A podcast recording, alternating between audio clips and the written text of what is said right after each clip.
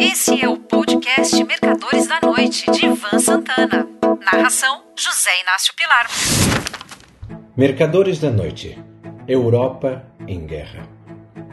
Antes de mais nada, gostaria de esclarecer que esta crônica está sendo escrita após a invasão da Ucrânia pela Rússia e antes da reunião do Conselho de Segurança das Nações Unidas, que apreciou o evento. Pode ser que, para alguns leitores, o texto seja meio primário, mas suponho que para outros, principalmente os mais jovens, esclareça os fatos que precederam esse conflito. Antes mesmo do final da Segunda Guerra Mundial, na qual a União Soviética foi aliada dos Estados Unidos e da Grã-Bretanha, os dois lados começaram a se estranhar. O primeiro-ministro inglês Winston Churchill chegou a ventilar em conversas com seu parceiro ocidental Franklin Delano Roosevelt a possibilidade de rearmar o exército alemão e, junto com este contingente, continuar o avanço das tropas britânico-americanas rumo ao leste. Com isso, a fronteira entre a Europa Ocidental e a Oriental seria movida em direção à fronteira entre a Polônia e a Ucrânia. Roosevelt foi totalmente contrário à ideia, que não prosperou. Adolf Hitler se suicidou em 30 de abril de 1945. A Alemanha se rendeu aos aliados oito dias mais tarde. Imediatamente, soviéticos e aliados do Oeste passaram a se estranhar. A Alemanha foi dividida em quatro partes: americana, britânica, francesa e soviética. As três primeiras se uniram no único bloco, sobrando a quarta para os russos.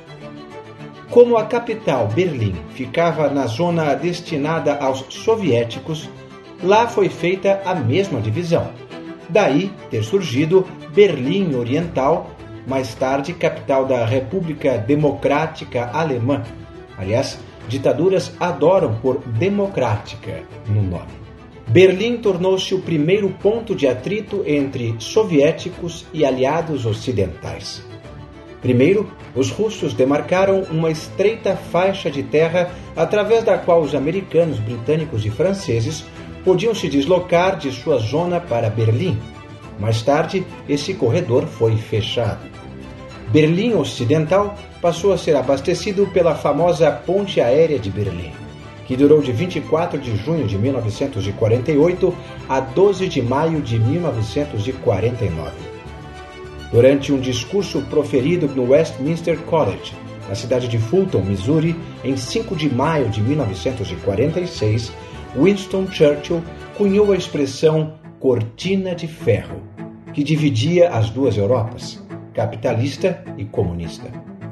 Entre 6 de agosto de 1945, quando o bombardeiro americano B-29 Enola Gay lançou a bomba atômica sobre a cidade de Hiroshima, e 29 de agosto de 1949, dia em que os soviéticos fizeram seu primeiro teste nuclear em Semipalatinsk, no Cazaquistão, só havia uma superpotência, os Estados Unidos. A partir daí, russos e americanos passaram a ter capacidade de se destruir mutuamente. Como já não havia possibilidade de guerra total entre as duas partes, iniciou-se a Guerra Fria. Essa expressão, por sinal, havia sido criada pelo escritor inglês George Orwell.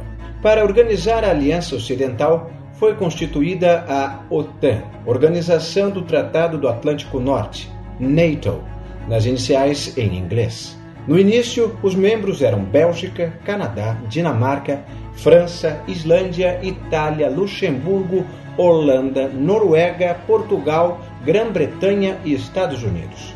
Mais tarde, outros países se juntariam a eles. Em represália, a União Soviética constituiu o Pacto de Varsóvia, tendo como integrantes, além da própria, a Polônia, Tchecoslováquia, Hungria, Bulgária, Romênia e República Democrática Alemã, a Alemanha Oriental. Durante sua existência, a OTAN só atuou na Guerra dos Balcãs, após o esfacelamento da antiga Iugoslávia. Por seu lado, o Pacto de Varsóvia entrou em combate duas vezes, impedindo uma revolução na Hungria em 1956 e outra na Tchecoslováquia em 1968. Com o colapso da União Soviética, o pacto sofreu morte natural. Sobrou a OTAN, que não parou de receber novos sócios, entre eles antigos membros da Aliança Comunista, como Hungria, Bulgária, Polônia e os países bálticos. Era para esse time que a Ucrânia queria entrar, quando Vladimir Putin se insurgiu. Não queria a OTAN colada em suas fronteiras. Desculpe-me se fui muito acadêmico nesse texto, mas é bom que o caro amigo leitor saiba os acontecimentos que antecederam os fatos que agora se desdobraram no conflito russo-ucraniano. Um abraço a todos. Você ouviu Mercadores da Noite de Ivan Santana. Narração: José Inácio Pilar.